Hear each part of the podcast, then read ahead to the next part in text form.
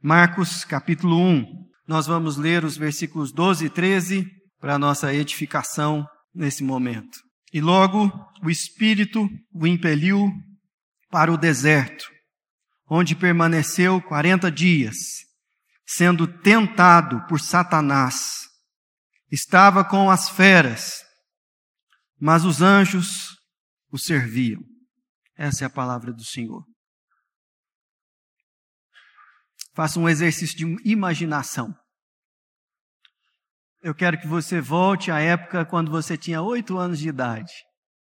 Lá na casa onde você cresceu. Como é que era a casa? Como que era a rua? Ah, seus vizinhos, você lembra desse? Você perdeu a ponta do dedão na rua, assim que nem eu? Eu estava estudando esse texto e eu me vi pensando nessa cena essa semana. Eu cresci em Franca, num bairro chamado Vila Aparecida. Se a gente fosse comparar com Anápolis hoje, seria mais ou menos um bairro equivalente ao Santa Isabel. Bairro com muitas casas. E na rua em que a gente morava, no quarteirão da frente, tinha uma senhora, já era idosa, e eu, o marido dela era alcoólatra. A filha dela tinha tido um filho na adolescência e esse menino morava com ela. E morava ele, eh, eh, aliás, morava ela, esse marido alcoólatra e esse menino que tinha quatro anos. Por que, que eu lembrei disso tudo essa semana? Pelo modo carinhoso como essa senhora chamava o seu neto, especialmente quando ele fazia arte. Minha mãe deixava roupas para essa senhora lavar, porque ela trabalhava de lavadeira. E toda vez que a gente passava lá para ir para a escola e minha mãe deixava algumas roupas lá, eu lembro que o menino estava agitado depois do almoço, correndo para um lado para o outro, criança. E ela muito carinhosamente chamava ele de tentação! tentação! E ela gritava o nome dele. E eu lembrei do Tentação essa semana, quando estava ouvindo esse, estava lendo esse texto aqui. Carinhoso demais. E eu ficava pensando, na minha infância, que ela chamava ele dessa forma, porque ele era muito atentado, porque ele fazia muita arte. Mas, na verdade, tem um outro sentido, palavra tentação aqui, que é também a possibilidade de ser justamente ele que tirava ela do sério e fazia ela pecar. Mas, independente da semântica da palavra naquele aspecto, eu gostaria de trabalhar com vocês um pouquinho, nesse tempo que nos resta aqui, sobre a tentação. Uma experiência que eu e você vivemos e que nós precisamos saber algumas coisas sobre tentação que esse texto nos ensina para podermos enfrentar esses momentos de maneira mais adequada. Em resumo, eu gostaria de trabalhar com vocês o que é a tentação, como o inimigo nos ataca nesses momentos e, por fim, a vitória sobre a tentação e como alcançá-la. Nós vamos fazer isso de maneira rápida. Eu peço que você deixe a sua Bíblia aberta para que a gente passe pelo texto e entenda o que Marcos queria nos ensinar. Nós geralmente temos contato com essa passagem das Escrituras nos outros textos de Mateus capítulo 4, de 1 a 11, e Lucas capítulo 4 também, de 1 a 13, porque são narrativas mais detalhadas sobre aquilo que aconteceu com Jesus no deserto, no tempo em que ele foi tentado. Mas esse texto específico é, guarda para nós alguns elementos muito importantes que podem nos ensinar bastante coisa, mesmo que ele seja um texto curto. Nós vemos aqui o que é tentação. Jesus está no início do seu ministério. Ele acabou de ser batizado nas águas do Rio Jordão por João Batista. E ele é levado pelo Espírito Santo para dar continuidade ao seu ministério. No início do ministério, Jesus já cumpre aquilo que é descrito como a sua principal tarefa. Está lá em 1 João, o capítulo 3, versículo 8, quando diz o seguinte: Aquele que pratica o pecado procede do diabo, porque o diabo vive pecando desde o princípio. E para isso se manifestou o Filho de Deus, para destruir as obras do diabo. Jesus Cristo é levado ao deserto para destruir as obras do diabo. E tentação é uma obra do diabo, que começou no Éden e que nos atinge e nos acompanha até hoje. No texto que nós lemos, o versículo de número 13, diz o seguinte: onde permaneceu 40 dias, sendo tentado por Satanás. A palavra Satanás, ela aparece 36 vezes no Novo Testamento e ela poderia ser traduzida literalmente por adversário, inimigo. E é isso que nós entendemos que esclarece muita coisa sobre tentação. Preste bem atenção. Tentação é batalha espiritual. Batalha espiritual. É nós diante do nosso inimigo e ele querendo nos separar do nosso maior tesouro, que é a comunhão com Deus. Isso aconteceu no Éden, isso acontece aqui na passagem que nós lemos, isso acontece conosco hoje.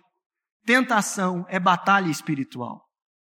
E batalha espiritual, infelizmente, é apresentado no contexto evangélico no Brasil de uma maneira muito distorcida.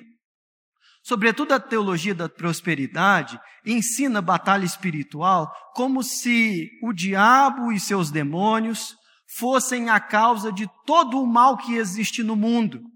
Se o carro quebra, é o demônio. Se a criança fica doente, é um demônio que precisa ser expulso. Se você teve um problema no trabalho, é o demônio. E aí a batalha espiritual seria reagir à obra do, do, do diabo, combater essa obra para que a gente tenha sucesso, conforto, saúde e paz. Quando nós vemos a Bíblia ensinando-nos sobre batalha espiritual, em primeiro lugar, ela diz que batalha espiritual é real. E esse é o nome que nós devemos dar a essa situação, porque quando Paulo, lá no capítulo 6 de Efésios, ele está advertindo a igreja, ele está dizendo: a nossa luta, a nossa peleja, a nossa batalha não é contra carne ou sangue, mas contra seres espirituais. Portanto, batalha espiritual é um conceito bíblico, mas ela não objetiva o nosso conforto, o nosso bem-estar e a nossa saúde, embora uma comunhão com Deus produza isso. A verdade é que o maior cenário de batalha espiritual que existe é o ambiente da tentação. Satanás, ele quer nos fazer pecar, e se ele fizer isso, ele já ganhou o que ele queria. Ele não está tão preocupado com a nossa saúde, o nosso bem-estar, a, a nossa condição de trabalho, tanto quanto ele está preocupado em nos separar de Deus. E esse objetivo não diz respeito a exclusivamente nós, porque nós nem somos tão importantes assim. O que Satanás quer com o nosso pecado é que ele receba glória. E isso é complexo. Isso não está claro nesse texto. Mas quando nós vemos Jesus sendo tentado em Mateus, em Lucas, fica claro que Jesus foi tentado a negar a sua filiação com o Pai, transformando pedras em pães. Negar sua filiação e sua comunhão com o Pai, se atirando do pináculo do templo. Mas a tentação derradeira e final foi: Eu te darei tudo isso se prostrado me adorares. O que o diabo quer é que a glória da adoração que é só devida a Deus, nós entreguemos por idolatria no nosso pecado a Ele. E quando nós adoramos o dinheiro, a sexualidade e negligenciamos os princípios da palavra de Deus em tantos outros aspectos da vida e pecamos contra o Senhor, é exatamente isso que nós estamos fazendo. Deus é o Deus de toda glória e Satanás não aceita isso. Tentação é batalha espiritual e o que o diabo quer é te fazer pecar. Mas nós vemos aqui nesse texto também como o inimigo nos ataca e como ele opera.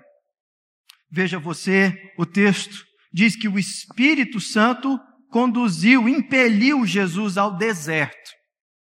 E aqui o cenário dessa batalha é apresentado.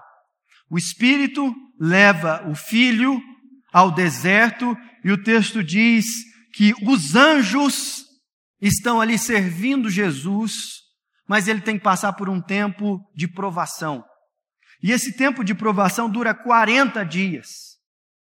E nesse tempo de provação, Satanás ele não tenta Jesus apenas nessas três ocasiões que nós percebemos sendo detalhadas no livro de Mateus e de Lucas. Mas repare como o texto é redigido no versículo 13, onde permaneceu 40 dias sendo tentado por Satanás. A ideia do texto é que durante todo esse tempo, ininterruptamente, Satanás tentou fazer Jesus cair de maneiras distintas, diferentes. Nós conhecemos o detalhamento das últimas provas que foram as mais difíceis. Mas o tempo todo, Satanás estava ali tentando fazer Jesus pecar. E ele, a maneira como ele trabalhou com Jesus é a mesma maneira como ele trabalha conosco. Porque nós vemos que Jesus estava num ambiente de deserto. E o Espírito o levou para lá, porque é esse o ambiente da prova mais difícil. Deserto é um lugar de solidão, de perigos, de aridez, onde essas situações podem causar instabilidade no coração. Lembra-se que quando Satanás tentou Adão e Eva, eles estavam num ambiente muito diferente. Eles estavam no jardim, eles estavam plenamente alimentados, era um lugar de beleza, eles estavam juntos, eles tinham a companhia. Mas aqui Jesus está num ambiente muito adverso, justamente porque a solidão e períodos de escassez podem nos fazer murmurar e pecar contra Deus. E se você está passando por uma época dessa na sua vida, redobre, vigie, porque isso guarda tentações e situações que podem levar você a pecar, seja por murmuração, seja por acreditar que ninguém está vendo. Afinal de contas, você está sozinho. Mas a tentação também, ela é mais forte quando Satanás ele atua insistentemente por mais tempo. O texto diz aqui que Jesus ficou 40 dias no deserto. E nós temos o detalhamento que esse período ele ficou em jejum. Mas uma coisa que Satanás sabe muito bem é que existem alguns períodos em que nós estamos muito mais resistentes ao pecado do que em outros. Nossas emoções oscilam. As experiências que nós temos dentro de casa, no trabalho, na escola, elas nos predispõem Há uma situação de sairmos do sério e negarmos a nossa fé. E Satanás ele tem paciência para esperar o momento certo ou nos cansar repetidamente para que nós venhamos a pecar. Curioso que o cansaço em relação a uma situação específica é um poderoso é, caminho que Satanás usa para nos fazer pecar. Vigie, você pode estar muito resistente em determinados momentos a alguns pecados, mas sabe que o tempo pode fazer você ficar vulnerável, o cansaço pode te vulnerabilizar. Outras coisas que nós vemos aqui não estão claras, por exemplo, nos textos de Marcos e Lucas, estão aqui, ó, versículo 13. Estava com as feras, mas os anjos o serviam. Essa expressão feras não aparece nos outros textos, aparece só aqui. E os comentaristas dizem que isso está relacionado ao propósito, ao público-alvo que Marcos estava destinando esse texto. O Evangelho de Marcos foi escrito por volta do ano 40 a 60 da era cristã, em Roma, para os romanos, para a igreja de Roma, que estava sendo perseguida nessa época por Nero. E um dos esportes favoritos do imperador era jogar os cristãos na arena contra feras que os dilaceravam em espetáculos públicos. E aqui Marcos está dizendo: sabe o seu maior medo? Sabe aquilo que você mais teme como discípulo de Jesus? Isso esteve diante do nosso Senhor. E apesar do medo que uma cena como essa pode suscitar no seu coração, o nosso Senhor não titubeou, porque ele sabia que diante deles estavam as, diante dele estavam as feras, mas os anjos também estavam ali. Quando nós temos medo, nós somos muito suscetíveis ao pecado. O medo nos faz retroceder. O medo nos faz não obedecer. O medo nos paralisa. O medo nos emudece. Jesus é colocado diante das feras, as mesmas feras que, deu, que devoraram os discípulos. Mas Marcos coloca um dado aqui que Jesus sabia, que Jesus contemplou e que muitas vezes os nossos olhos não enxergam, é que nessas horas os anjos nos servem. Nós não podemos esquecer isso. Em ambientes e momentos de tentação, há reforço espiritual da parte do Senhor junto conosco. Mas nós vemos aqui também a vitória sobre a tentação, porque Jesus triunfou sobre o diabo nesse aspecto e não somente aqui, mas definitivamente também na cruz do Calvário. Mas o texto que começamos esse culto faz referência à obra de Cristo vencendo o diabo no deserto. E eu gostaria de chamar sua atenção para ele novamente. Hebreus capítulo 4, texto que o Henrique Bruno leu aqui no início, diz no verso 14: Tendo, pois, a Jesus, o Filho de Deus, como grande sumo sacerdote que penetrou os céus, conservemos firmes a nossa confissão. Porque não temos sumo sacerdote que não possa compadecer-se das nossas fraquezas. Antes foi ele tentado em todas as coisas, a nossa semelhança, e de maneira muito mais severa do que nós, mas sem pecado. E o apelo do autor de Hebreus segue no texto e é o caminho para a vitória em meio à tentação. Versículo de número 16. Acheguemo-nos, portanto, confiadamente junto ao trono da graça, a fim de recebermos misericórdia e acharmos graça para socorro em ocasião oportuna. O caminho para vencer a tentação é se chegar ao trono da graça. E nós fazemos isso por e através da oração. É assim que nós lutamos as batalhas espirituais que estão diante de nós. E o apelo dele é não somente para chegar ao trono, mas é para fazer isso com confiança, com fé. Porque muitas vezes aquilo que nós estamos enxergando não nos dá essa segurança e essa confiança que nós precisamos, mas essa confiança vem da fé, porque nós não andamos com quem, como quem anda por vista, mas nós andamos por fé. E o texto é, nos adverte ainda que nós podemos crer que receberemos misericórdia da parte de Deus, porque temos um sumo sacerdote que se compadece das nossas fraquezas. Jesus sabe o que é ser tentado. Jesus sabe o que você está passando. Ele sabe o que é ser assediado por Satanás. É óbvio que Jesus não teve o componente interno da tentação, que o texto de Tiago chama de cobiça, mas Jesus sofreu assédios muito mais ousados do que eu e você recebemos diariamente para que pequemos. E ele sabe que nós precisamos de socorro. E em algumas ocasiões, a menos que ele nos tire e nos salve, nós iríamos sucumbir. Mas o texto de 1 Coríntios nos ensina que Deus não permite que passemos por provas que não possamos suportar. Por isso, creia e entenda que se você está sendo tentado, Deus te, Deus te dá todas as ferramentas que você precisa para ter vitória como ele teve. Mas nós não nos relacionamos com Deus como se a nossa relação com Ele estivesse baseada na nossa força e na nossa resistência em nos opormos à obra do diabo. Porque esse texto está escrito em Marcos, capítulo de número 1, o texto que baseia essa nossa reflexão de que Jesus venceu Satanás e de uma vez por todas. Ele nos ataca, ele nos oprime, ele nos fustiga, ele nos tenta, mas ele já perdeu.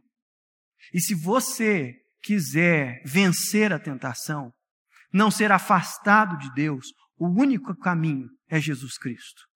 Você não tem poder para fazer frente à obra do diabo, mas Jesus tem, e ele já venceu. E se você entregar a sua vida a ele, você receberá poder para vencer o diabo. A palavra de Deus nos conclama a resistir o diabo e ele fugirá de nós. Mas detalhe, em 1 Coríntios capítulo 6, nós vemos também o apóstolo Paulo dizendo: "Fugi da imoralidade e de toda impureza". Nós não buscamos situações em que seremos tentados. Nós fugimos dessas situações, mas quando estamos sendo tentados, temos convicção de que o tentador já perdeu e que a vitória já nos está garantida e que Deus, pelo seu Espírito, garante que nós temos auxílio. Essas palavras estão registradas aqui para que nós vivamos uma vida de santidade por causa de Jesus Cristo. Nós vamos orar e eu gostaria de fazer a você um apelo de reconciliar-se com Deus, de entregar a sua vida a Cristo, de pedir perdão ao Senhor por pecados que você cometeu cedendo às tentações do diabo. Vamos orar. Feche os seus olhos. Coloque o seu coração diante da presença do Senhor. Pai, nós te rendemos graças e adoramos o teu santo nome, porque o Senhor é bom. E nós te louvamos porque o teu filho venceu o adversário, o inimigo das nossas almas. E nos lembramos de tantas vezes, ó Deus, que nos foi colocada a oportunidade de pecar. E nós te louvamos porque Jesus venceu o tentador. Nós te agradecemos porque ele conquistou vitória para nós. E nós te pedimos auxílio e socorro, Deus, porque sabemos que o diabo continua nos atacando. Ele é derrotado, ele não tem autoridade, mas ele, ó Deus, continua rondando ao derredor, querendo nos afastar do Senhor. E nós sabemos, ó Deus, que tantas e tantas vezes cedemos às suas maliciosas propostas. E como igreja do Senhor queremos te pedir perdão não há de, nenhum de nós aqui, ó Deus, que esteja em condição distinta e diferente. Todos nós pecamos, ó Deus, e te pedimos perdão por isso. Mas eu quero interceder, ó Deus, por aqueles no nosso meio que têm visto claramente o inimigo se levantar contra eles dentro da sua casa, no ambiente de trabalho, seja em qualquer ambiente for, nessa batalha espiritual que nos quer afastar do Senhor. Deus, o nosso maior tesouro é a nossa relação contigo.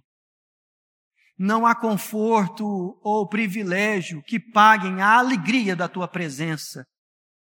E nós queremos, ó Deus, caminhar contigo por onde o teu espírito nos guiar, mesmo que sejam tempos de deserto. O que nós não queremos abrir mão é da tua presença e de uma vida de santidade. Por isso clamamos que o Senhor fortaleça o teu povo. Por isso pedimos a tua misericórdia e a tua graça sobre nós.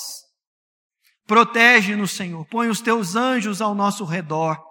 Multiplica as nossas forças e anima o nosso coração. Descansa, Deus, a nossa alma em ti e sustenta-nos com o pão da vida. Nós te pedimos assim, para que nós possamos, ó Deus, experimentar mais e mais a vitória do Senhor nas nossas vidas.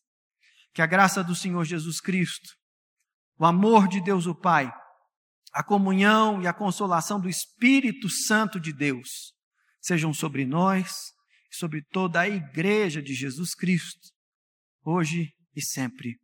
Amém.